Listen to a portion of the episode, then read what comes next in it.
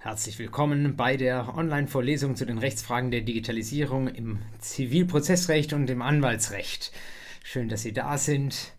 In dieser Vorlesung mit der, wenn ich recht gezählt habe, schon zehnten Einheit von insgesamt zwölf, die es dann werden. Wir sind weit fortgeschritten innerhalb des Zivilverfahrens, hatten uns in der letzten Einheit angeschaut, wie das mit einer virtuellen mündlichen Verhandlung aussehen könnte und hatten gesehen, da ist technisch eigentlich sehr, sehr vieles möglich. Unser Zivilprozessrecht ist erste Schritte gegangen. Die Frage ist nur, ähm, wie kann die Praxis mitziehen und wenn die Praxis denn mitzieht, weil sie vielleicht auch in den Jahren, in den letzten Jahren einiges gelernt hat, was sind vielleicht die weiteren Dinge, die wir noch in nächsten Jahren in die Zivilprozessordnung hineinschreiben könnten. Gerade auch, wenn man sagt, wir möchten bei der Digitalisierung nicht dort stehen bleiben, wo es darum geht, einfach nur ein gesprochenes Wort mal digital aufzunehmen oder in Ausnahmefällen mal eine mündliche Verhandlung auch auf dem digitalen Wege zu ermöglichen, sondern wenn wir uns tatsächlich mal darauf einlassen, auf das Experiment, dass das Zivilverfahren komplett von vorne bis hinten auch in bestimmten Fällen jedenfalls als der Grundsatz und nicht nur als die Ausnahme digitalisiert werden könnte ein spannendes Unterfangen und ich glaube, so viel hatten wir in der letzten Einheit gesehen. Das ist kein Ding der Unmöglichkeit, auch wenn man die Rahmenprozessgrundrechte und Prinzipien mit in den Blick nimmt, die unser Zivilverfahren mit guten Gründen leiten.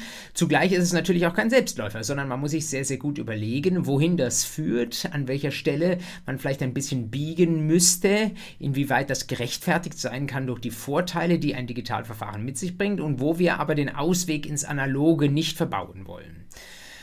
Eine Gratwanderung, gar keine Frage, aber zugleich eine Situation, wo man, glaube ich, nicht einfach die Hände in den Schoß legen sollte, sondern sich tatsächlich aktiv anschauen kann, was lässt sich machen, wo sind Fälle und Rechtsbereiche so gestrickt, dass man sie vergleichsweise gut mit digitalen Methoden nicht nur anschreiben, also im schriftlichen Verfahren behandeln kann, sondern tatsächlich dann auch mal digital mündlich verhandeln kann. Es sollte klar geworden sein im Laufe der letzten beiden Einheiten, dass äh, man vielleicht von außen manchmal denkt, dass unsere Richterinnen und Richter in besonderer Weise dadurch herausgefordert wären. Und äh, ich meine, spätestens in der nächsten Einheit, in der nächsten Woche müsste klar sein, dass es mitnichten eine riesige Herausforderung ist, äh, der sie zu entfliehen versuchen, sondern für die Richterinnen und Richter vor allen Dingen eine Chance ist. Sie haben zwar eine nicht ganz glorreiche Geschichte mit der Digitalisierung, weil dort viele Produkte im Einsatz sind, deren Usability äh, mal vorsichtig als verbesserungsbedürftig beschrieben werden kann. Äh, aber wenn Sie mit Richterinnen und Richtern sprechen, dann erleben Sie nicht nur schlaue Leute, sondern auch durchaus digital offene Leute, die inzwischen, muss man sagen, mit dem, was an Digitalisierung möglich ist, auch etwas konkretere Hoffnungen und etwas konkretere ähm, Szenarien verbinden als das Abstrakte, was vielleicht vor Corona in den Köpfen war. Und sie erwarten sich ganz sicherlich von der Digitalisierung eine Arbeitsvereinfachung dort, wo es, wie man inzwischen sagt, an Waffengleichheit fehlt. Waffengleichheit ist eigentlich etwas, was das äh, auch Zivilverfahren erst einmal nur zwischen den Parteien herstellen möchte. Zunehmend ist es aber so, dass die Gerichte in, sich in einer Situation wiederfinden, wo sie den Eindruck haben, sie sind nicht mehr auf Augenhöhe mit den hochgerüsteten und auch technisch hochgerüsteten Parteien. Und wenn die Parteien vor, beziehungsweise ihre Rechtsvertreter nur vor Digitalisierung nur so strotzen, dann ist es natürlich gerade in den großen und in den massenweise betriebenen Verfahren dann vielleicht sogar auch ein Gebot der Fairness gegenüber unserer Justiz und auch äh, eine Frage guter Arbeitsbedingungen für die Richterinnen und Richter, die natürlich auch ähm, wichtig sind, damit sich auch äh, morgen und übermorgen noch gute Leute dafür entscheiden, dass man sie entsprechend ausstattet. Und die Ausstattung kann, oder sagen wir mal so, sie geht im schriftlichen Verfahren los, sie geht aber aber eben gerade auch im mündlichen Raum weiter. Das heißt nicht, dass Sie zukünftig damit rechnen müssen, dass Richterinnen und Richter irgendwo in Maler am Strand sitzen, während sie äh, ihre Bagatellstreitigkeit entscheiden. Äh, das ähm, ist aus verschiedenen Gründen das mit der deutschen Gerichtsbarkeit im Ausland, hatten wir etwa besprochen in der letzten äh, Stunde, etwas, was wir uns sicherlich alle nicht wünschen, aber die Sache ein bisschen von einer örtlichen Verwurzelung entkoppeln, jedenfalls dort, wo diese örtliche Verwurzelung nicht mehr wichtig ist, das ist etwas, was die Digitalisierung leisten kann und wo sich dann neue Möglichkeiten öffnen. Wenn ich nicht mehr in den physischen Gerichtssaal reinkommen muss, sondern mich auch als Richterin oder Richter einfach zuschalten kann, dann, ich erinnere Sie an das, was wir uns angeschaut haben, dann können wir vielleicht vielleicht sogar auch mal in großen Bundesländern Zentralgerichte nach dem Vorbild der Mahngerichte für einzelne Zuständigkeit bauen. Und äh, dann haben wir nicht nur mit Blick auf die Digitalisierungswaffen mehr Gleichheit zwischen Gerichten und den Parteien, sondern dann haben wir vor allen Dingen auch eine engere Spezialisierung der Gerichte. Das Gerichtsverfassungsgesetz sieht heute schon in einer Reihe von einzelnen Rechtsgebieten eine Spezialisierung in bestimmten Landgerichtskammern vor, aber das könnte man viel, viel weiter treiben und nicht zuletzt das Mietrecht, das ja doch an vielen ähm, Stellen für Legal Tech äh, ganz vorne mit dabei ist. Das Mietrecht würde sich empfehlen dafür, dass man dort ein bisschen auch Spezialisierungen innerhalb der Justiz schafft. Und wenn ich dann eben nicht mehr in einer großen Stadt sitzen muss, sondern draußen auf dem Land, in dem Moment, wo ich als Richterin oder als Richter Gerichtsbarkeit vornehme, ist das jedenfalls so nicht notwendig etwas Schlechtes.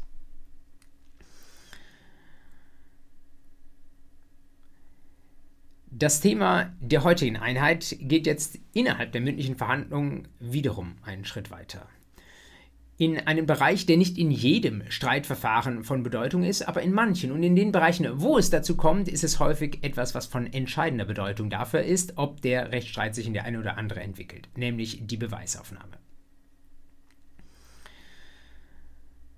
Diejenigen von Ihnen, die noch im Studium unterwegs sind, und das werden ja wahrscheinlich die meisten sein, denen sagt vermutlich das Beweisrecht des Zivilverfahrensrechts nicht so viel und das wäre auch absolut verständlich.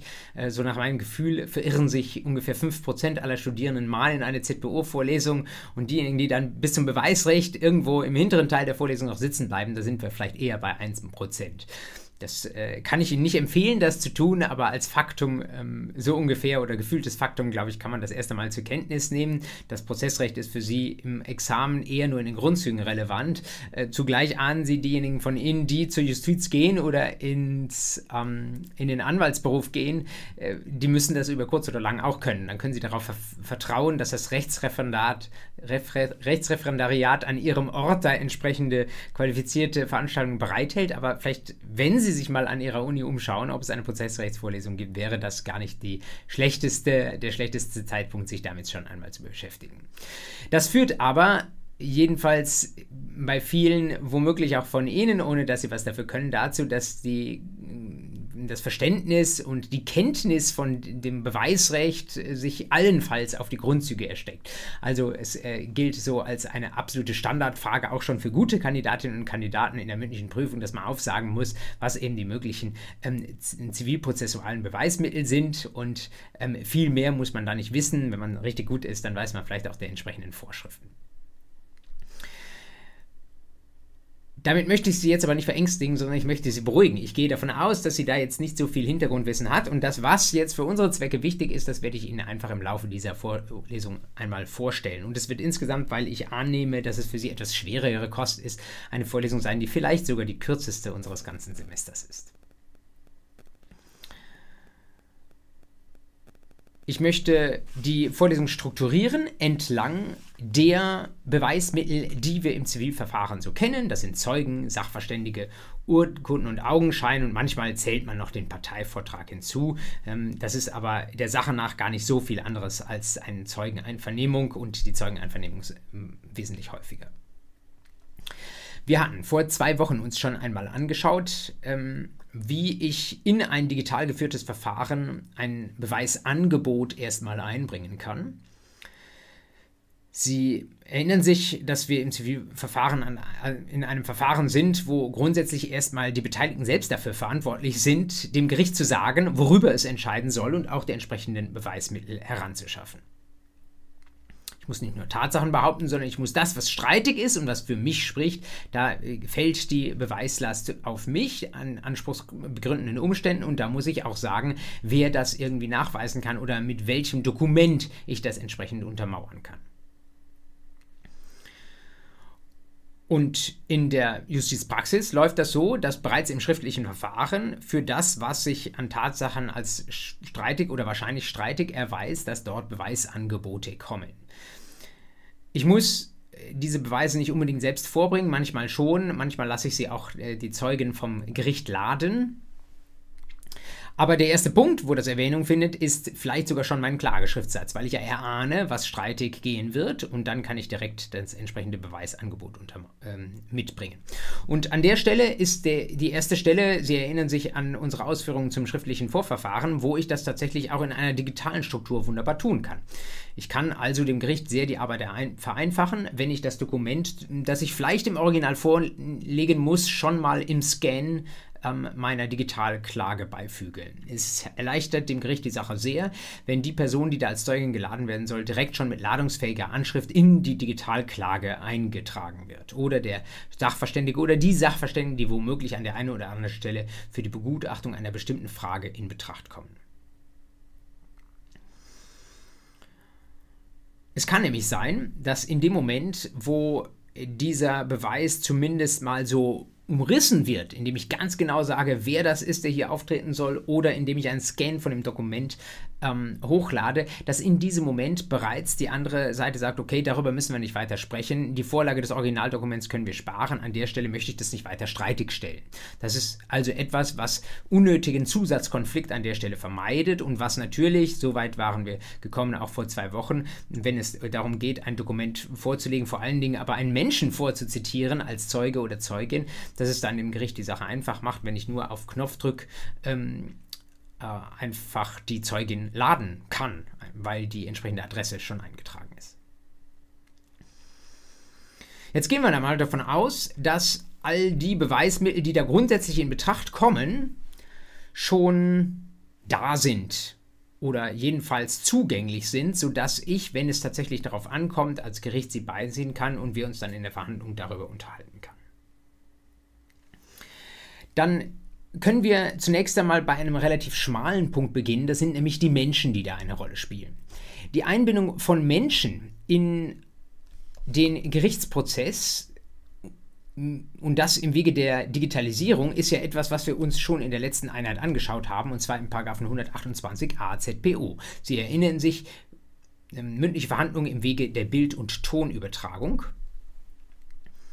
Wenn ich das mit den Parteien machen kann, dass die zugeschaltet werden, kann ich das selbstredend natürlich auch mit Zeugen und Zeugen und Richtern machen. Sie können nochmal, wenn Sie es parat haben, reinschauen in den 128a ZPO. Da sehen Sie im Absatz 1 die Verfahrensbeteiligten, die immer dabei sind, dass sie im Wege der Bild- und Tonübertragung zugeschaltet werden können. Aber Sie sehen im Absatz 2, was wir in der letzten Woche nur aus dem Augenwinkel gesehen hatten, dass sich das tatsächlich auch auf Zeugen und Sachverständige erstreckt. Das Gericht kann auf Antrag gestatten, dass sich ein Zeuge oder eine Sachverständige während der Vernehmung an einem anderen Ort aufhält und auch dort haben wir die Übertragung in Bild und Ton in das Sitzungszimmer. Verwundert sie im Grundsatz nicht und viele weitere Worte müssen wir, sie, müssen wir dazu tatsächlich auch nicht mehr ähm, aufnehmen. Allein deswegen, weil das Ganze parallel läuft. Sie können sich also insbesondere vorstellen, dass der 128a, wie er heute steht, auch nochmal weiterentwickelt in, wird in Richtung eines rein elektronischen Verhandlungsraumes und dass ich dort dann tatsächlich Zeugen die Möglichkeit gebe, sich einfach einzuwählen. Viel praktischer natürlich auch für die Zeugen. Die machen zwar üblicherweise Auslagen geltend, aber haben natürlich auch jenseits der Auslagen, die sie geltend machen, einen sehr, sehr hohen Zeitverlust dafür, dass sie sich zu irgendeinem Zeitpunkt im Verfahren dann mal bereithalten müssen und vor der Tür warten müssen, bis ihr Auftritt gekommen ist. Dann weiß man auch nicht, ob das Ganze in zwei Minuten vorbei ist, weil sich die Zeuginnen und Zeugen vielleicht gar nicht mehr erinnern können. Also das Ganze mit den Zeugen, manchmal sogar auch mit den Sachverständigen, ist, wenn man es rechtsprozessökonomisch betrachtet, eine sehr, sehr ineffiziente Angelegenheit. Angelegenheit. Und da liegt äh, jedenfalls mal oberflächlich betrachtet wenig näher, als zu sagen, die rufen wir einfach an mit natürlich auch einer Bildübertragung und binden sie dann in den Prozess ein, wenn wir das brauchen. Natürlich machen wir mit denen vorher einen Termin aus, aber wir können uns gerade bei Zeuginnen und Zeugen äh, häufig jedenfalls, wenn deren Glaubwürdigkeit nicht arg in Zweifel steht, im Unterschied etwa zum Strafverfahren können wir uns tatsächlich deren Anreise sparen. Es gibt bei Zeugen noch eine Sache, die man hinzufügen muss. Ich hatte Ihnen schon mehrfach berichtet von dem Diskussionspapier der Präsidentinnen und Präsidenten der Obergerichte. die gesagt haben, wir können die Zeugen womöglich nicht nur digital zuschalten, sondern was auch denkbar wäre, dass wir die Zeugenaussage aufzeichnen.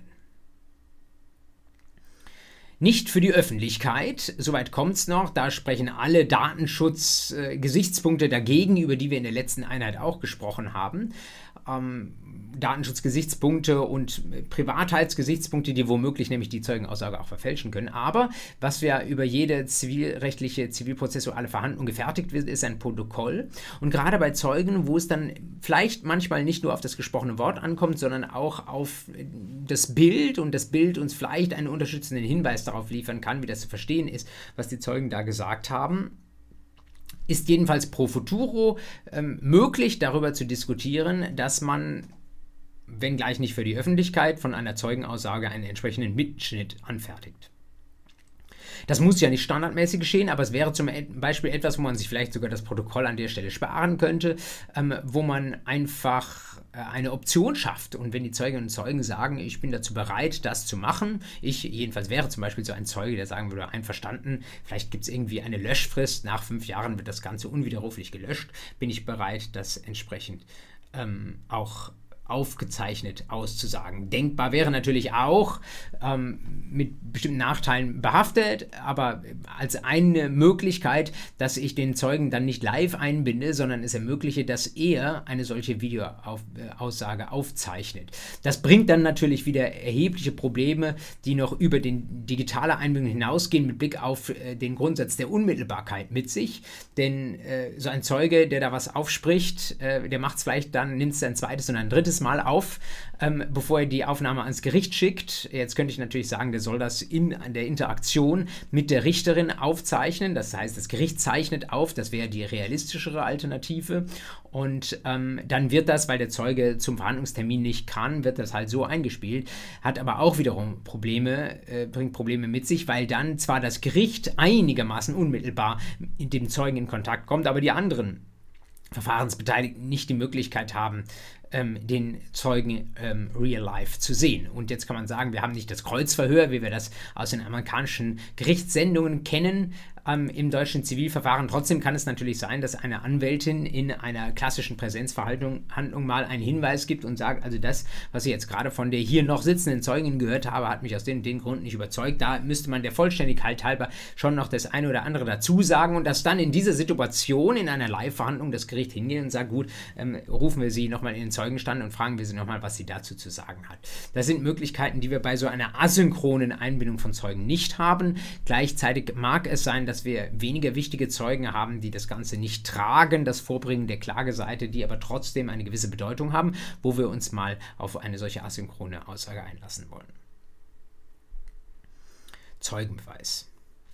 Sachverständigenbeweis als zweites Beweismittel, haben wir eben schon gesehen, ist auch im 128a Absatz 2 mit eingebunden und ist damit im Moment auch jedenfalls dann, wenn das Gericht das für gut befindet, im Wege einer Bild- und Tonübertragung möglich. Und auch da ist natürlich absehbar, dass wir womöglich noch nicht am Ende der technischen Fahnenstange angelangt sind. Denn was wir heute von unseren Sachverständigen erhalten, ähm, vielleicht haben Sie es in einem Rahmen eines Praktikums schon mal gesehen, ist vor allen Dingen Folgendes. Die Sachverständigen bekommen eine bestimmte oder mehrere bestimmte Fragen vorgelegt, die den Sachverhalt betreffen, der hier Anlass zum Streit gegeben hat. Dann sitzen unsere Gutachterinnen und Gutachter, unsere Sachverständigen daheim und arbeiten daran. Sie schreiben ihr Gutachten, dann wird dieses Gutachten an die Prozessbeteiligten gespielt und am Ende werden die Sachverständigen noch einmal in der mündlichen Verhandlung gehört und werden ausgefragt, vor allen Dingen vom Gericht mit Blick darauf, wie diese dieser sachverständige Beweis, dieses Gutachten, das da geschrieben wurde, zu verstehen ist. Das ist nun auch alles auf Papier ausgelegt. Wir könnten darüber nachdenken, ob dieses Gutachten auch mal digital eingereicht werden kann. Ja, ist aber auch nur Digitalisierung 1.0, weil wir auch da aus dem klassischen Papier nur einen entsprechendes PDF machen. Mehr nicht. Und zugleich kann man sich vorstellen, dass gerade bei dynamischen Vorgängen, die Gegenstand des Rechtsstreits sind, bei technischen Dingen, die man als Richterin oder als Richter dann auch verstehen muss, es da hilfreich wäre, wenn unsere Gutachterinnen und Gutachter auch mal das Papier verlassen könnten oder die dürren Worte, mit denen sie ihr Papier beschreiben und vielleicht auch mal eine vielleicht sogar dreidimensionale Darstellung des Prozessstoffs wagen könnten. Stellen Sie sich vor, Sie haben da eine Architektin oder eine Bausachverständige, die zu irgendwelchen Mängeln ähm, äh, eine Aussage treffen soll, wie das wohl in diesem Fall war. Und natürlich haben Angehörige dieser Berufe inzwischen sehr, sehr komplexe Software im Einsatz, mit denen Gebäude etwa geplant werden und an der einen oder anderen Stelle etwas ähm, verändert werden kann, äh, geplant werden kann, umgeplant werden kann oder hier und da natürlich auch Fehler entstehen. Und im Moment ist es vorsichtig gesagt etwas schwierig, äh, diese Art von dreidimensionaler Darstellung in ein zivilprozessuales Gutachten mit einzubringen. Das muss, wenn Sie wollen, zweidimensionalisiert werden, muss dann irgendwie als Zeichnung mit reingegeben werden. Und wir, damit beschränken wir das, was eigentlich technisch möglich ist, unnötig. Stellen Sie sich dem gegenüber vor, wir haben so einen Rechtsstreit, wo irgendwelche Baumängel schwierig äh, zu begutachten, zu festzustellen sind. Und wir haben da eine Sachverständige, die sich das Ganze angeschaut hat, die das für sich auch mit einer Animation versehen hat. Und jetzt stellen wir uns mal vor, das Gericht und alle am Verfahren Beteiligten könnten mitgenommen werden in eine Reise in zum Beispiel dieses Haus, dieses Gebäude, um das es geht. Und wir könnten ihnen vorführen, wie zum Beispiel bestimmte ähm, Mängel von der einen Seite des Gebäudes reinkommen und dann nach und nach im Zeitverlauf auch das gesamte Gebäude betreffen. Oder stellen wir uns einen anderen Fall vor, der noch häufiger ist vor deutschen Gerichten und der noch zu, mehr zur Standardklaviatur gehört, nämlich den Verkehrsunfall. Natürlich kann man, wenn man verbal geschickt ist, auch mit Worten beschreiben, wie man wie sich ein Verkehrsunfall nach den Vorstellungen und Feststellungen des Sachverständigen zugetragen haben wird. Aber die Worte haben halt vergleichsweise wenige Dimensionen im Vergleich dazu, wie ich das Ganze mit einer 3D-Animation, mit vielleicht einer dynamischen Darstellung auch abbilden kann. Ich könnte, wenn die entsprechende Software da ist, als Sachverständiger hier tatsächlich hingehen und wenn Sie so wollen, das Gericht und die anderen Prozessbeteiligten in einen Fahrsimulator mitnehmen. Dann se sehen die mal, wie dieses Geschehen, nach dem, was da im Moment äh, an Daten verfügbar ist, wie sich dieses Geschehen abgespielt hat und wie äh, das aussah, entweder auf der Vogelperspektive, aber klick, klick, das Ganze kann sich natürlich dann auch, die Einstellung kann sich ändern. Wir können sehen, wie war das aus der Sicht des Unfallfahrers, was hat der gesehen, konnte der das Kind wahrnehmen, das ihn da reingelaufen ist, wie sah es aus der gegenüberliegenden Straßenecke aus, da hat uns die Zeugin XY die und die Aussagen gemacht, was von dem Geschehen konnte sie überhaupt sehen? Und so weiter und so fort. Man kann, wenn man das, was die Technik hier ermöglicht, wenn man das ausschöpft, kann man ganz anders eintauchen an einen Sachverhalt. In einen Sachverhalt. Natürlich, gar keine Frage, sind das, ähm, sind das Animationen, sind das Darstellungen, die sehr davon abhängen, wie gut das Material ist, das wir zu einer solchen Darstellung verwerten. Es kann sein, dass mit einer solchen 3D-Animation ein Stück weit auch eine falsche Vergangenheit konstruiert wird. Wenn ich irgendwo etwas, was nicht passt, passend mache. Wenn ich Lücken, die eigentlich mit dem vorher äh, mitgeteilten oder per Daten verfügbaren Datenmaterial da sind, wenn ich diese Lücken als Sachverständige, die diese Software jetzt aufsetzt und entsprechend auf unsere Situation trimmt, wenn ich die fülle und nicht transparent mache, dass das eine Interpretation von mir ist. Also es hat auch die Gefahr, eine solche Animation herzustellen, gerade dann, wenn die Tatsachen nur bruchstückhaft bekannt sind, dass ich eine Darstellung der Vergangenheit erschaffe, die dann tatsächlich beim Gericht auch die Vorstellung hervorruft, es sei eins zu eins so gewesen. Und selbst wenn ich dazu sage, an der einen oder anderen Stelle habe ich mal des und des unterstellt, das wäre ja nur zu normal für ein Sachverständigengutachten, dann ist es doch so, dass diese, dieses Erleben einer 3D-Animation, das hinterlässt natürlich einen Eindruck, selbst wenn man abstrakt weiß, dass es an einer bestimmten Stelle gedichtet ist. Das kennen Sie von jeder History Soap, ähm, diese sehen, dass man am Ende sich fragt, ob nicht vielleicht die Geschichte tatsächlich so gewesen ist, wie sie dann doch leicht verfälscht in, ähm, dieser, ähm, in dieser Serie zum Beispiel dargestellt wurde. All das sind natürlich auch ähm, Fallen, Rationalitätsfall, den ein Gericht unterliegen kann, wo man sich sehr genau überlegen muss, ähm, wie man das so handhaben kann, dass äh, die 3D-Animation einerseits sehr plastisch zeigt, wie es war, aber dann eben auch nur das zeigt, was es war und alles andere auslässt.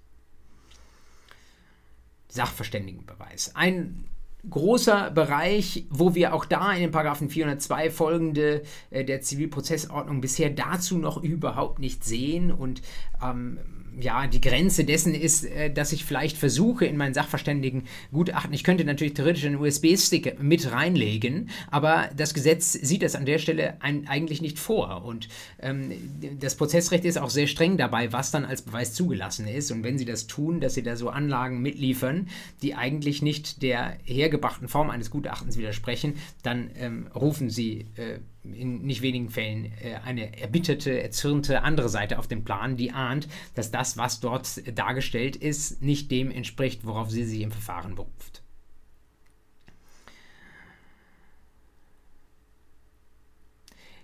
Das dritte Beweismittel, über das ich Ihnen berichten möchte, ist der Urkundsbeweis.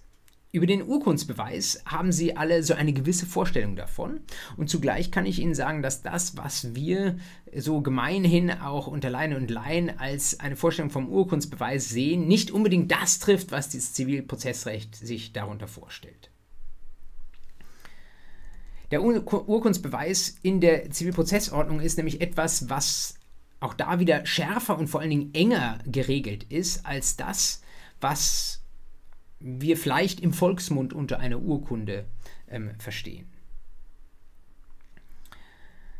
Eine Urkunde, die als solche mit einem entsprechend erhöhten Beweiswert von der, Zivilprozessrecht, äh, von der Zivilprozessordnung geadelt wird, ist nämlich nicht jegliche Urkunde, sondern vereinfacht gesagt nur eine Urkunde mit einer sehr starken Legitimation. Also einfach nur ein Dokument, das unterschrieben ist, das da dem Gericht vorgelegt wird. Das reicht im Zweifel nicht, sondern wir brauchen für die erhöhte Beweiskraft einer Urkunde, brauchen wir die sichere Gewissheit, die in einer Reihe von Paragraphen in der Zivilprozessordnung ausbuchstabiert ist, die sichere Gewissheit, dass das, was da drin steht, auch tatsächlich von dem kommt, der da drunter steht. Und das ist insbesondere bei elektronischen Urkunden, wenn man sie überhaupt so nennen möchte, natürlich sehr schwierig. Um ein plattes, sehr plattes Beispiel zu nennen, so ähnlich wie Sie das vielleicht sogar auch aus dem materiellen Recht schon kennen von 126a BGB, eine einfache E-Mail erreicht niemals als eine Urkunde, die Sie als Urkundsbeweis in der, im, im Zivilverfahren platzieren können. Tatsächlich, so wie an manchen Stellen in der Zivilprozessordnung A-Paragraphen dazugekommen sind, um einen ursprünglich auf Papier getrimmten Sachverhalt dann für die digitale Welt zu öffnen, haben wir tatsächlich auch in der Zivilprozessordnung eine Vorschrift, die sagt, es gibt elektronische Dokumente und die können unter bestimmten Umständen auch eine hohe Beweiskraft wie eine papierne Urkunde haben.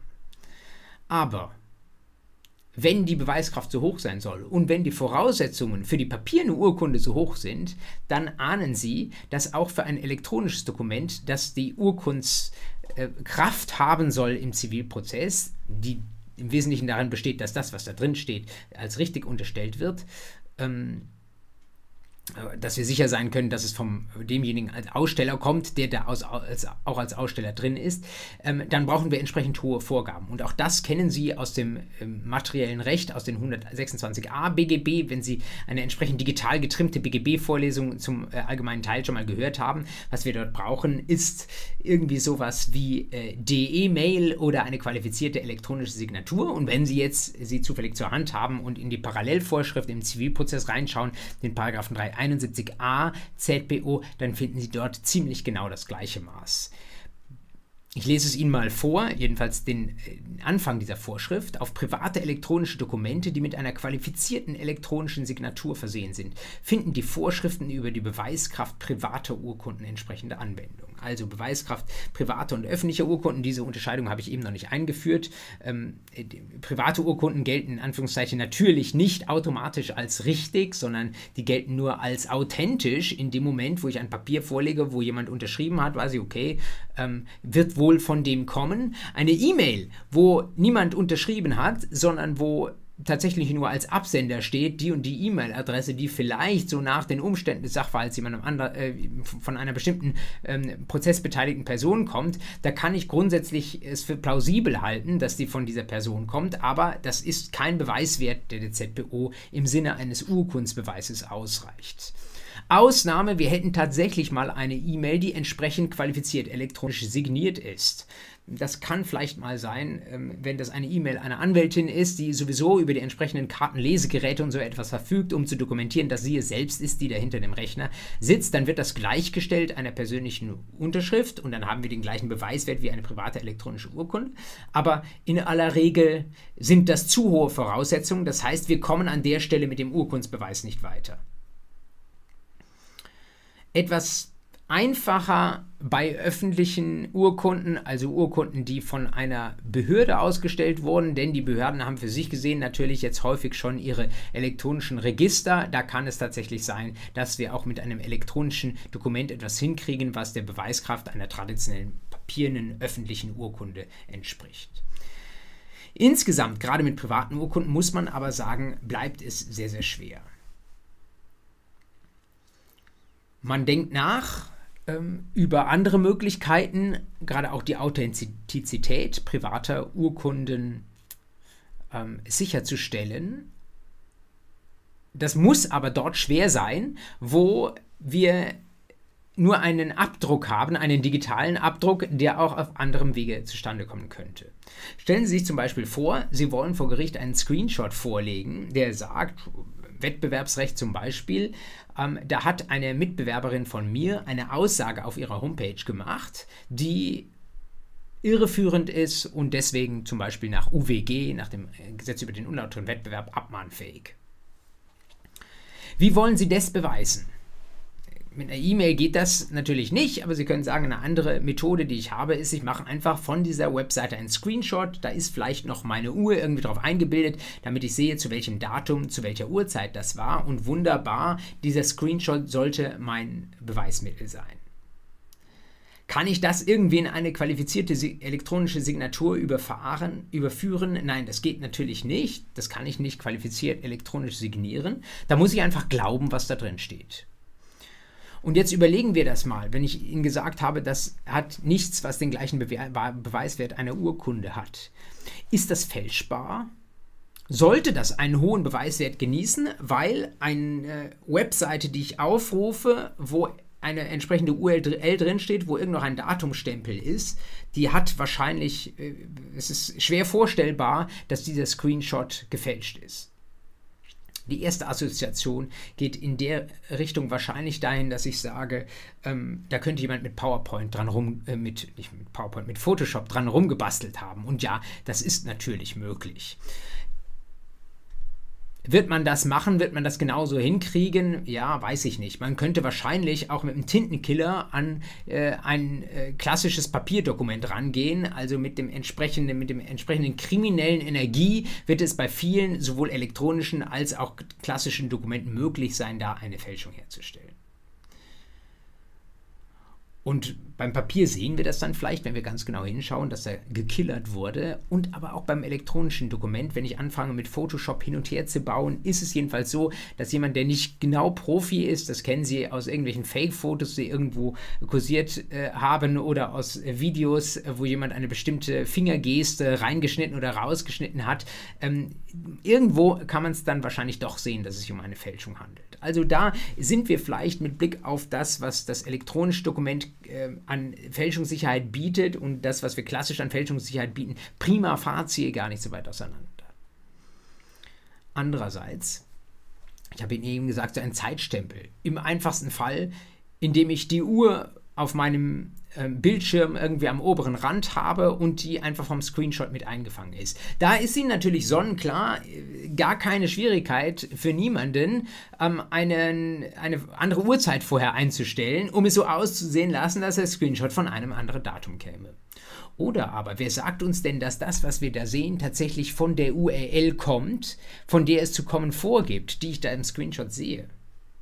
Es ist doch überhaupt kein Problem, wenn ich eine Seite einmal aufgerufen in meinen Browser geladen habe, dass ich dann hingehe, eine andere URL gleich welcher Art einzugeben in diese Zeile und ich kann vom äußeren Erscheinungsbild nicht sehen, wenn ich den Cursor wieder aus diesem URL-Feld herausnehme, ob das, was hier nun abgebildet ist im Screenshot, die Seite ist, die da in der URL auch steht, oder ob ich die URL nachträglich eingegeben habe, ohne Return zu drücken zeigt Ihnen schon, vielleicht ist das Gesetz gar nicht so dumm dabei, wenn so etwas wie Screenshots mit sehr, sehr großer Vorsicht behandelt werden.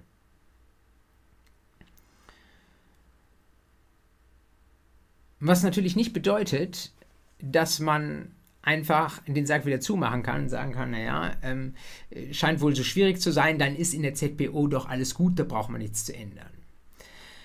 Was ja auf jeden Fall denkbar wäre, wenn ich selbst nicht Pate und oder sicher Gewähr dafür äh, bieten kann, dass eine bestimmte Momentaufnahme etwa aus dem Internet oder eine bestimmte Datei, dass die äh, eine entsprechende Authentizität, Authentizität hat, kann ich ja womöglich darüber nachdenken, ob ich vielleicht das Beweisrecht dahingehend abändere, dass es andere unabhängige Institutionen gibt, bei denen ich eine solche digitale Beweissicherung veranlassen kann. Und wenn es solche Institutionen gäbe, dann wäre es auch gar nicht so fernliegend, dass ich sage, dann ähm, äh, vielleicht sogar im, im, Extremfall das Gericht selbst, äh, dann ist es vielleicht gar nicht so unwahrscheinlich, dass ich auch sage, dann könnte auch das Prozessrecht hingehen und diese entsprechend ähm, kreierten elektronischen Dokumente mit einer höheren Beweiskraft ähm, ausstatten.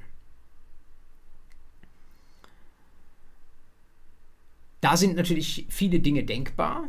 Äh, es könnte zum Beispiel sein, dass ich ähm, bei müsste überlegen, welche staatliche Stelle das sein könnte. Das Gericht vielleicht noch nicht, weil es noch nicht mit dem Fall befasst ist, aber in bestimmten Fällen im Straßenverkehr äh, vielleicht zum Beispiel mal die Polizei oder ansonsten eine unabhängige andere Institution, wo ich sage, liebe Institution, mach bitte zu diesem Zeitpunkt einen Screenshot von der und der Seite, um bei meinem Beispiel zu bleiben.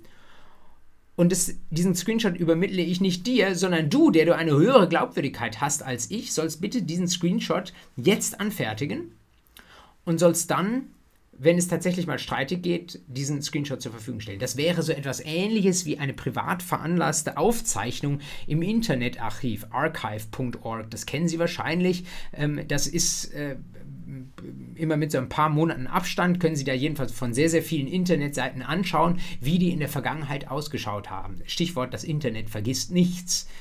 Und wenn ich jetzt zum Beispiel in, in einem Straßenverkehrsunfall bin und ahne, das wird nachher nochmal ein riesiger Zivilprozess, der dem folgt, und ich habe jetzt gerade in diesem Moment ein Video mit ähm, meiner Handykamera aufgenommen, gehen wir mal davon aus, dass das datenschutzrechtlich unproblematisch ist, dann wäre es doch hilfreich, wenn ich jetzt wüsste, ich, es gibt da irgendeine Institution, an die kann ich in diesem Moment, kurz nach dem Unfall, dieses Video schicken, dann wird es dort archiviert und dann kann mir keiner mehr nachher damit kommen und sagen, ja, dieses Video, das hast du irgendwie zwei Wochen nach dem Unfall in, Sorgen, in, in mühevoller Arbeit irgendwie verändert und ähm, hast da irgendwie andere Sachen reinkopiert, sodass das jetzt so aussieht, als ähm, wäre das Kind erst spät auf die Straße getreten, aber eigentlich war das Kind schon vorher da und irgendwie sichtbar oder so etwas. Also will sagen, bei solchen elektronischen Dateien haben wir häufig eine Frage der Authentizität und wir haben häufig eine Authentizität, die leidet unter großem Zeitversatz zwischen einem bestimmten Geschehen und einem viele Monate oder auch Jahre später beginnenden Zivilprozess. Und wenn wir eine solche ähm, Instanz hätten, wie gesagt, noch offen gelassen, welche Instanz das sein könnte, die relativ früh solche die relativ früh solche Aufzeichnungen vornimmt, dann hätten wir zumindest einen Teil des Beweisproblems gelöst in solchen Fällen und wir hätten dem Beweismittel, das dann zu den Gerichtsakten genommen werden könnte, natürlich auch könnten ihm eine wesentlich höhere Glaubwürdigkeit beimessen. Tatsächlich ähm, in dem eben bereits erwähnten Diskussionspapier der OLG-Präsidentinnen und Präsidenten denken die auch darüber nach, gibt es vielleicht einen Bedarf für ein neues Beweismittel elektronische Datei?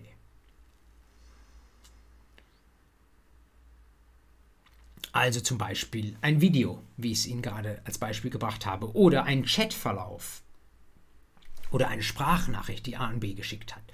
All das sind Dinge, die kann ich fälschen, aber das Fälschungsinteresse von Prozessparteien, das wird in der Zeit immer weiter ansteigen. Deswegen dort eine sehr wichtige Sache, wenn man es frühzeitig zu den Akten gibt und frühzeitig irgendwie ähm, die Authentizität klarstellen kann.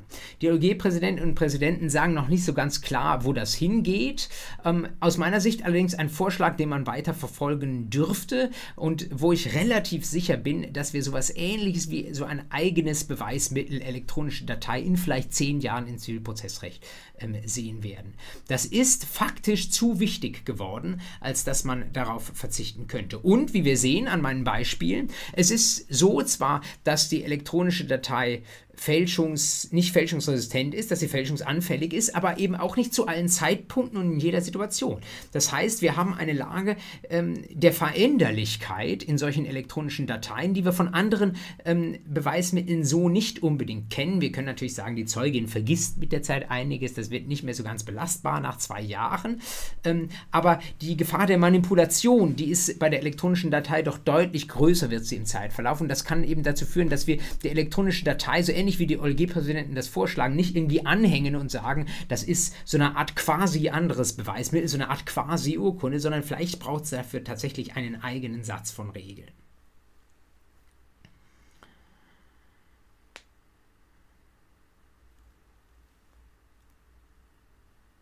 Und das wird umso plausibler, wenn man sich klar macht, ich habe das eben nur relativ schnell dahin gesagt, welche Bedeutung nicht nur Dateien, da haben wir schon die Zusammenfassung, sondern etwas allgemeiner gesprochen insgesamt Daten und Datenaufzeichnungen haben werden, schon in unserer heutigen Welt und aber auch in der Welt von morgen. Überall dort, wo Daten gesammelt und aufgezeichnet werden, kann es Streit geben und überall, wo ein Streit entsteht, werden diese Daten für das Beweisrecht irgendwann potenziell von Interesse sein. Im Moment fallen wir bei Daten in aller Regel zurück auf den Auffang, das Auffangbeweismittel, das ich bisher noch gar nicht erwähnt habe, nämlich den Paragraphen 371, den Augenscheinsbeweis. Was heißt Augenscheinsbeweis? Das Gericht schaut sich die Sache an, so wie sie ihr vorgelegt wird. Eine E-Mail, wie kann ein E-Mail kann ein Gericht die E-Mail einfach so anschauen. Na, am Ende schaut es natürlich nur die Darstellung einer E-Mail in irgendeinem Rechner an und hofft, dass es tatsächlich auch eine E-Mail ist, was sie sieht und kein Screenshot wird. Also vielleicht, so wie man das bei irgendwelchen Impfnachweisen gemacht hat, mal versuchen, so ein bisschen nach unten nach oben zu scrollen, um die Wahrscheinlichkeit zu erhöhen, dass es sich hier tatsächlich um eine E-Mail handelt. Aber welchen Beweiswert das Gericht ähm, diesem Gegenstand zumisst, dem, der ihm da vorgelegt wird, das ist sehr, sehr weitgehend im Unterschied zu den anderen Beweismitteln im Ermessen des Gerichts. Deswegen sage ich Auffangbeweismittel der Augenschein. Das ist, da muss man halt schauen, was das Gericht mit seinen Augen darin erkennt. Und wenn das Gericht Fälschbarkeit erkennt, dann wird es sagen, das ist ein kleines Indiz, aber äh, reicht vielleicht nicht, um hier den geltend gemachten Anspruch zu begründen. Das bedeutet, alle Dateien oder allgemeiner besprochen alle Daten, die wir heute vorlegen vor ein Gericht, kann das Gericht schon würdigen, wenn es denn möchte. Aber im Zweifel, wenn es eine hochstreitige Sache ist und die Gegenseite plausibel macht, dass man diesen Daten nicht so vertrauen darf oder wenn es auch nur entsprechende Fragen aufstellt und ein Szenario vielleicht andenkt, dass diese Daten irgendwie unvollständig oder gefälscht sein könnten, das reicht in der Regel schon, um bei dem Gericht so viele Zweifel zu säen, dass der der Augenscheinsbeweis ins Leere geht und wir diese Datei oder diese Daten nicht verwerten können. Und dabei können Daten eben doch so viele Sachen. Wir, ich würde Ihnen empfehlen, einfach mal zu versuchen, mit Augen durch die Welt zu gehen ab heute, die so ein bisschen schauen, wo in meinem persönlichen Umfeld werden eigentlich Daten aufgenommen und gespeichert. Das ist nämlich an viel mehr Stellen, als man denkt. Ein häufiges Beispiel dafür, weil das, äh, man möchte fast sagen, leider in unserem Land für die Menschen so wichtig ist, ist das Auto. Das Auto hat vor 20 Jahren noch nicht viele Daten gesammelt und gespeichert, aber inzwischen hat das Ausmaße angenommen, die sich viele Menschen gar nicht so vorstellen können. Jedenfalls bei denjenigen ähm, Fahrzeugen, die heute vom Stapel laufen. Sie könnten ein modernes Elektrofahrzeug eines US-amerikanischen Herstellers als das Ende der Fahnenstange mal hernehmen. Was dort drin ist, ist echt beachtlich. Sie haben heute schon in vielen anderen Autos, vielleicht sogar nachträglich montiert, eine Dashcam, die einfach, vielleicht sogar anlasslos aufzeichnet, was da aus der Straße so los ist. Aber ein Auto, das im Grundsatz in der Lage sein möchte zu navigieren, ohne dass ein Mensch am Steuerrad sitzt, das muss natürlich viele, viele Dinge erfassen. Das hat im Zweifel nicht nur die eine Kamera, sondern es hat viele Kameras rechts, links, oben, unten. Und diese Kameras, die sind jedenfalls in gewissen Fällen aktiv, vielleicht sogar durchgehend aktiv. Dass das ein datenschutzrechtliches Problem ist, ist gar keine Frage. Aber hier und da liest man mal in einer Schlagzeile in der Zeitung und denkt sich, hoppla, ähm, das wird alles tatsächlich dort schon von den Kameras gesehen und aufgezeichnet. Um Ihnen ein besonders illustratives Beispiel zu geben, besagter US-amerikanischer Autohersteller ähm, hat vor ein paar Jahren eine Funktion angekündigt und umgesetzt, die er nennt den sogenannten Sentry Mode oder auf Deutsch übersetzt den Wächtermodus. Warum muss unser Auto bewacht werden? Nun, wenn ich auf dem Supermarktparkplatz bin mit diesem Auto und vielleicht eng einparke, aber ich kann einparken und es passiert nichts, alles wunderbar und jetzt parkt aber jemand neben mir aus und der erwischt mein Auto. Dann hat sich das Unternehmen durchaus schlau gedacht, wäre es dann nicht sinnvoll, wenn unser, wenn unser Auto sich anschauen könnte, wer es da gerade touchiert hat, damit entsprechende Schadensersatzansprüche geltend gemacht werden können. Deswegen Wächtermodus. Das Auto passt selbst auf sich aus und macht Fotos oder beziehungsweise Videoaufnahmen davon, wer hier nebenan ins Auto an, äh, einsteigt und wer dann auch das betroffene Auto selbst touchiert und dort einen Schaden verursacht datenschutzrechtlich natürlich hochproblematisch, weil dort Menschen mit personenbezogenen Daten, insbesondere ihrem äußeren Erscheinungsbild, aufgezeichnet werden. Und zwar auch ohne, dass es einen Anlass gibt. Es genügt ja nicht, wenn das Auto aufwacht in dem Moment, wo es touchiert wurde, dann wäre das, was es liefert, wahrscheinlich nur noch so teilweise geeignet, um den entsprechenden Schadensersatzanspruch zu begründen, sondern besonders interessant wird es natürlich, wenn das Auto insgesamt die ganze Zeit wach ist und über seine eigene Integrität wacht und in dem Moment Moment, wo dann tatsächlich etwas passiert, vielleicht ein Alert gibt an den ähm, Autoeigentümer und sagt, komm mal schnell her. Und übrigens, hier ist noch das Bildmaterial und das Videomaterial von der Beschädigung, die ich hier gerade am eigenen Autoleib erfahren musste. Man kann das Ganze auch einigermaßen verträglich ähm, ausgestalten, also Stichwort Privacy by Design ich bin mir gar nicht sicher, ob vielleicht dieser Autohersteller das so macht, aber man könnte natürlich immerhin sagen, ähm, ich erlaube es dem Auto, diese ganzen Videoaufnahmen zu fertigen, vielleicht sogar auch von Unbeteiligten, ich weiß nicht, ähm, aber ähm, in dem Moment, wo 20 Sekunden vergangen sind und das Auto hat, oder eine Minute vergangen ist und das Auto hat keine Berührung oder keine Beschädigung registriert, soll das Auto diese Daten wieder überschreiben.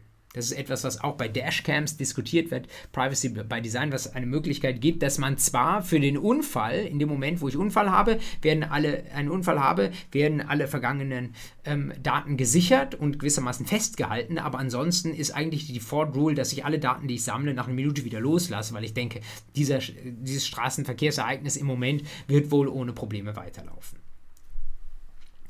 Und wenn das Ganze schon heute geht bei Parkremplern, dann werden Sie sich gut vorstellen können, dass so etwas natürlich auch geht bei jedem klassischen Verkehrsunfall. Denn ein Auto, das schon beim Parkplatz die ganze Zeit die Augen aufgesperrt hat, ihrer, seiner Sensoren, das wird natürlich erst recht im Straßenverkehr die ganzen Sensoren auf ähm, äh, offen gestellt haben und es wird in der Lage sein, nach einem Straßenverkehrsunfall entsprechende Daten über diesen Straßenverkehrsunfall auslesen zu lassen.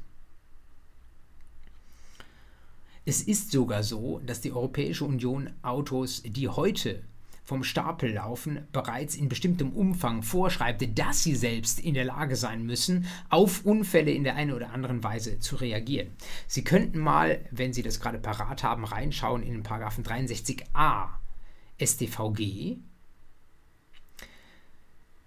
da ist äh, seit kurzer Zeit die Rede von Datenverarbeitung bei Kraftfahrzeugen mit hoch- oder vollautomatisierter Fahrfunktion. Vollautomatisierung ist das selbstfahrende Auto. Es dauert noch ein bisschen, bis wir da hinkommen. Es sind bislang nur Pilotprojekte, aber hochautomatisiert, dass da also das Auto erst einmal alleine fährt und ich greife nur im Problemfall wieder ins Steuer ein. Das ist etwas, was heute schon zulässig und natürlich auch möglich ist. Können Sie sich bei jemandem mal zeigen lassen, der sich vielleicht vor kurzem ein solches Auto gekauft hat. Und ähm, da sehen Sie in diesem 63a StVG, dass dort bestimmte Daten gespeichert werden müssen und, wenn es tatsächlich zu einem Unfall kommt, Absatz 2 den zuständigen Behörden auch übermittelt werden müssen. Und diese schon im jetzigen Gesetz angelegte Möglichkeit von Datensammlung und Datenspeicherung einfach zur Aufklärung des Geschehens ist natürlich eine, wo man sich nicht schwer tut, sich vorzustellen, dass sich das in den nächsten zehn Jahren immer weiter fortentwickeln wird. Und wenn jetzt mal die ersten Unfälle mit diesen Daten erfolgreich aufgeklärt wurden, ich gehe davon aus, dass es auch jetzt längst der Fall ist, dann wird es Leute geben, die die entsprechende Software designen, ähm, wo ich dann einfach mit den Datensätzen, die die beteiligten Fahrzeuge zur Verfügung stehen, wo ich die übereinander lege und dann vielleicht sogar einigermaßen automatisiert eine solche 3D-Animation, wie ich sie vor einer 20 Minuten erwähnt habe, automatisch erstellen und natürlich auch für den Zivilprozess nutzbar machen können. Streng genommen können da sogar noch viele andere Zusatzwerte reinfließen, außerhalb den Bewegungsdaten der, des Fahrzeugs selbst bzw. der Objekte, die das Fahrzeug in seinem eigenen Umfeld wahrnimmt. Stellen Sie sich zum Beispiel vor, wir haben ein Auto, was sich ja auch beginnt durchzusetzen, das bestimmte ähm, Lebensfunktionen der Autofahrerin prüft, wo ich also zum Beispiel, jedenfalls wenn eine bestimmte abendliche Uhrzeit überschritten ist, einmal ins Röhrchen pusten muss, um überhaupt losfahren zu können. Oder wo ich, was auch heute schon der Standard ist, eine Augenlidkontrolle habe und diese Kontrolle äh, erkennt, in welchem Müdigkeitszustand ich bin. Das sind natürlich auch Details, die in einem Zivilverfahren von Bedeutung sind und wo ähm, es nicht schwerfällt, sich festzustellen, dass ein Gericht auch sein Urteil mal davon abhängig machen könnte. Und da geht es nicht nur um Strafverfahren, sondern eben auch um Schadensersatzverfahren. Wenn ich sehe, aha, der Unfall hat sich so und so äh, zugetragen und ich vielleicht sogar gleichzeitig animiert darstellen oder zumindest auslesbar verständlich machen kann, dass da jemand, keine Ahnung, äh, alle drei Sekunden irgendwie mit den Augenlidern entsprechend nach unten ging und eigentlich schon im Sekundenschlaf unterwegs war. Auch Wetterdaten können Fahrzeuge aufnehmen, werden natürlich bei jeder äh, Scheibenwischerautomatik schon aufgenommen. All das kann in einer solchen komplexen Animation mit eingespielt werden. Und äh, die eine Frage ist, wie das Zivilprozessrecht damit arbeitet, diese Daten zugänglich zu machen. Nämlich, wie ich äh, eben gesagt habe, äh, wahrscheinlich idealerweise mit einem eigenen Beweismittel, das genau auf die Stärken und Schwächen solcher ähm, Datendarstellungen eingerichtet ist. Zum anderen muss man aber, glaube ich, auch anerkennen, dass unser Zivilprozess, wenn wir das umsetzen, an der Stelle ein großes Stück besser wird. Noch nicht morgen, aber wie gesagt, allgemein Prognose innerhalb der nächsten zehn Jahre. Das bedeutet, wenn Sie vielleicht sogar selbst in absehbarer Zeit mal in, an einer Doktorarbeit sitzen sollten und sagen sollten, dass Sie das Thema irgendwie interessiert und Sie noch kein anderes haben, das ist etwas, was wahrscheinlich nicht in dieser Legislaturperiode kommt und wo noch sehr, sehr viel Forschungsbedarf da ist. Da muss man sich erstmal anschauen, welche Software ist im Moment cutting edge. Da muss man sich anschauen, wie ist das, welche Daten können da ähm, ausgelesen werden, ähm, wo sind die größten Anwendungsfälle ich denke, der Straßenverkehr wird hier tatsächlich der Vorreiter sein. Und dann kommt man irgendwann dahin, dass man sagt, wie müssten wir die ZPO in dieser Richtung fortschreiben. Das ist das eine, wie ich die ZBU fortschreibe. Was äh, gleichzeitig mit daherkommt, ist eben diese Sache, dass der Zivilprozess besser wird. Wie meine ich dieses besser? Unser Zivilprozess ist ein bisschen künstlich, aber eigentlich darauf eingerichtet, ein Stück weit die Wahrheit zu finden. Natürlich nur innerhalb dessen, was die Parteien in ihrer Dispositionsmaxime zum Gegenstand des Prozesses machen, aber Wir versuchen festzustellen, was davon richtig und was davon falsch ist.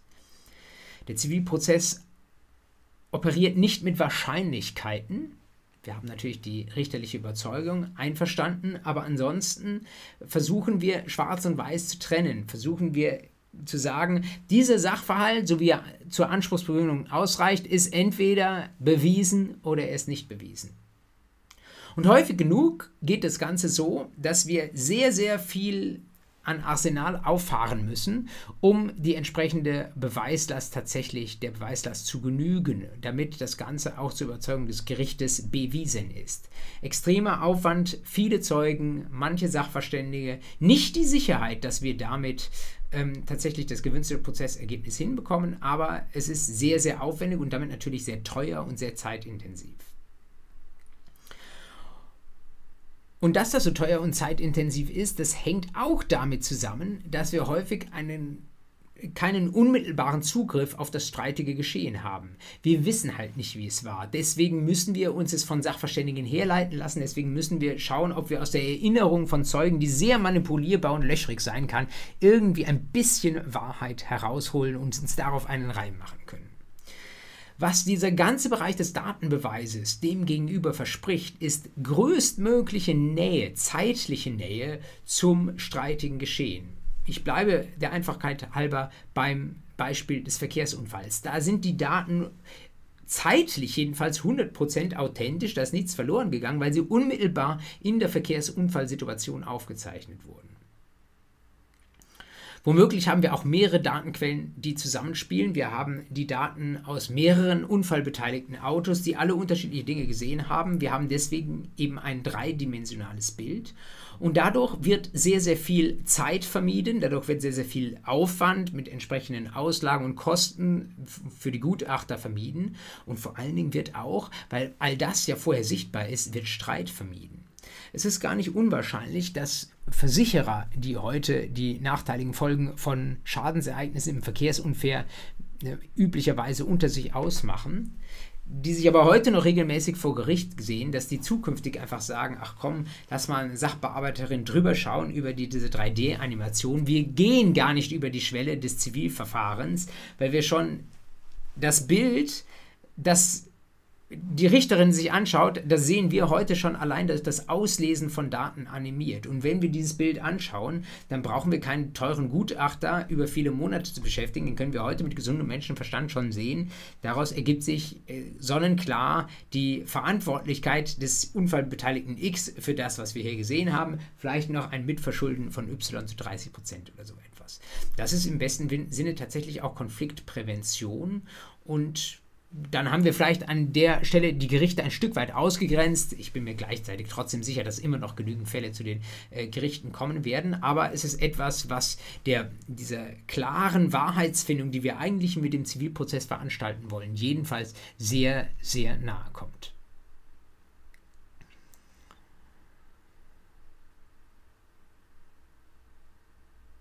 Ein paar Anschlussfragen gibt es dann daran noch was passiert, wenn ich Daten gerne hätte, aber die andere Prozesspartei auf diesen Daten sitzt.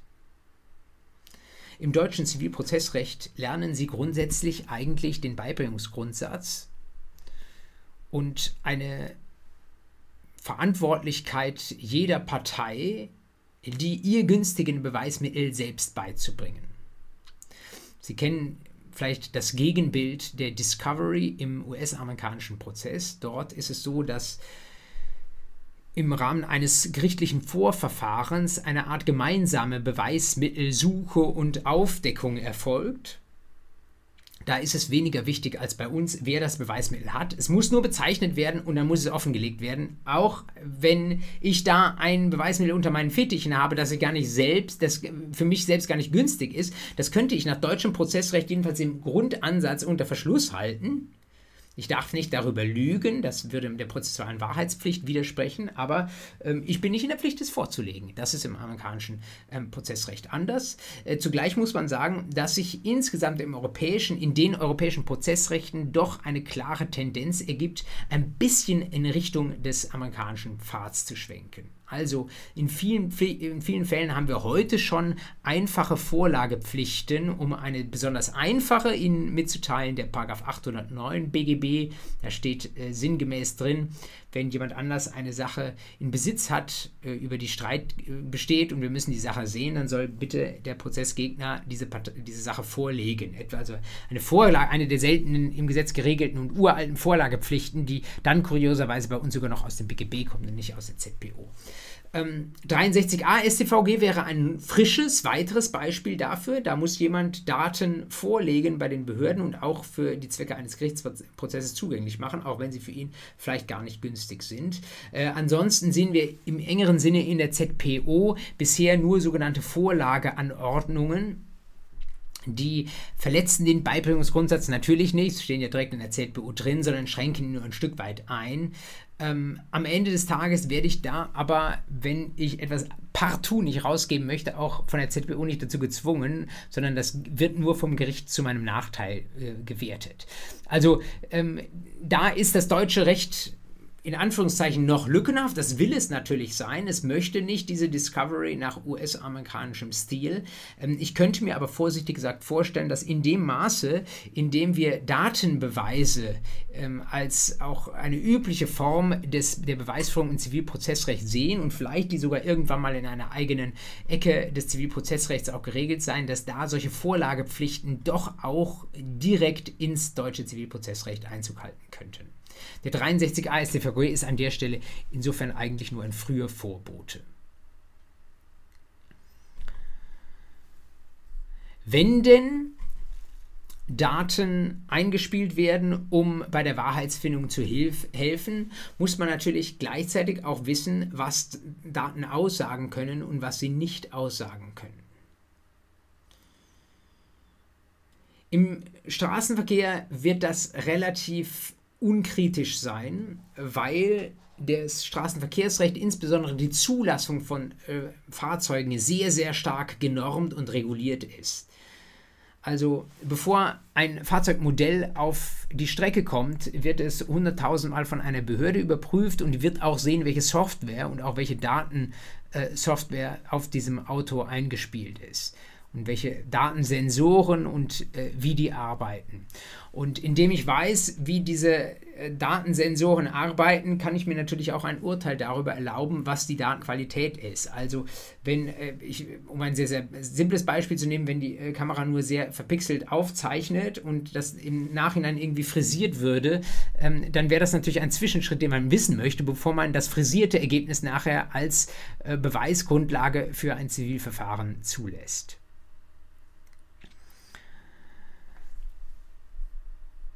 Es gibt deswegen ja, also ich habe gesagt, im, im, Straßenverkehr ist das wahrscheinlich wegen der engen, äh, der engen Produktbeobachtung, auch im Vorfeld eines Zulassungsprozesses, ist das äh, vielleicht etwas, was ohnehin schon so standardisiert ist, dass es da nicht das große Problem ist. Aber stellen Sie sich vor, Sie legen ansonsten mal ein digitales Beweismittel vor, etwa ein Video, oder Sie legen äh, in einem, jetzt geht über das Zivilprozessrecht hinaus, in einem Bußgeldverfahren, äh, solche Streitigkeiten gibt es heute schon, legen Sie eine Bildaufnahme Aufnahme von einer Radarfalle vor. Dann ist eine Sache, die Sie vorlegen können, eben dieses Abbild, äh, zum Beispiel, äh, dass da ein Foto ist und da sitzt die Mandantin irgendwie am Steuer und äh, keine Ahnung, ein Kätzchen daneben oder sonst etwas und da steht irgendwie so ein Zeitstempel drauf. Das ist aber natürlich eigentlich nicht etwas, was das Unmittelbarkeitsprinzip des Zivilprozesses ähm, völlig saturiert, denn ähm, letztlich habe ich damit noch nicht die Daten mit einem solchen Foto, ähm, sondern die Daten sind erstmal in der Blitzer, im Blitzergerät selbst drin. Man spricht auch von sogenannten Rohmessdaten.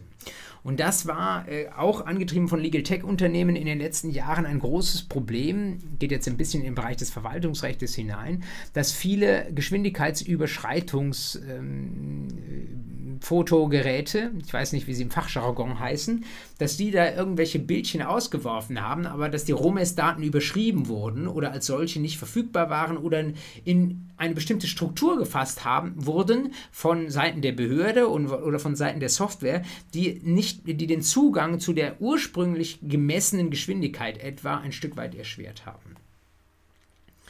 Und da sind andere Jurisdiktionen schon weiter, etwa in äh, den USA wiederum gibt es bereits Beweisregeln, die sagen, in dem Moment, wo ich solche Bilder oder Videos äh, vorlege als Beweismittel vor Gericht, da muss ich mir ganz genau anschauen, ob die irgendwie neu strukturiert wurden, ob das äh, Datenmaterial irgendwie komprimiert wurde, ob die zum Beispiel zur besseren Erkennbarkeit irgendwie in der Helligkeit bearbeitet wurden, ob da ein bestimmter Filter draufgelegt wurde und so weiter und so fort. Und ähm, eine Möglichkeit, das amerikanische Recht geht diesen Weg, ist, dass wir da äh, so eine Art Zertifizierungsverfahren haben, dass ich ähm, dem, äh, der als Datenbeweis ins Zivilverfahren eingebrachten Datei sofort ein Siegel aufdrücke, das da sagt, dies hier sind entweder ROMES-Daten oder sind Daten, die in in Accordance, in, in ein, Übereinstimmung mit der bestimmten Zertifizierung XY nochmal nachbearbeitet waren und so weiter und so fort. Also auch da, wie ich finde, aus guten Gründen, weil Daten grundsätzlich manipulierbar sind, müssen wir als Zivilprozessrechtsgesetzgeber sehr genau hinschauen, welchen Weg diese Daten gegangen sind, von der erstmaligen Aufnahme und Speicherin bis hin zur Einspeisung in das Zivilverfahren. Und je mehr Zwischenschritte und Überarbeitungen es da gab, desto mehr Transparenz wird ein modernes Zivilprozessrecht schaffen wollen, mit Blick darauf, was mit diesen Daten gemacht wurde und welchen Beweiswert sie deswegen dann auch haben können. Sehr, sehr technisches Recht, deswegen, weil wir da noch nichts direkt im Gesetz lesen, sondern nur erahnen, dass immer mehr Gegenstände rund um uns, man spricht ja auch vom Internet der Dinge, Daten senden, Daten empfangen, Daten aufzeichnen und Streit kann überall sein. Vielleicht kann man sogar in der Tendenz sagen, dass Dinge mit höherem Gegenstand und deswegen höherer, äh, höheren Gegenstandswert und höherer Streitwahrscheinlichkeit äh, tendenziell eher zu den Daten aufzeichnenden Gegenständen gehören, weil sie einfach mehr wert sind. Da können, haben sie auch mehr Features und damit sind sie im Zweifel auch ähm, äh, haben sie einen kleinen Datenspeicherplatz, der im Nachhinein interessant wird. Und ähm, äh, im Moment sehen wir aber eben nur diese Veränderung in unserer Lebenswirklichkeit. Was wir noch nicht sehen, das ist an der Stelle das Zivilprozessrecht mitzieht. Wir fallen aktuell, ich wiederhole es nochmal, einfach zurück auf den Augenscheinsbeweis und das ist mit Blick auf das besondere Fälschungspotenzial von Datenbeständen doch einigermaßen unbefriedigend. Es gab vor einiger Zeit in den USA mal eine Anwaltsserie, wo als ein Beweismittel tatsächlich ein Filmchen vorgelegt wurde und das Filmchen war, wie man so schön sagt, ein Deepfake.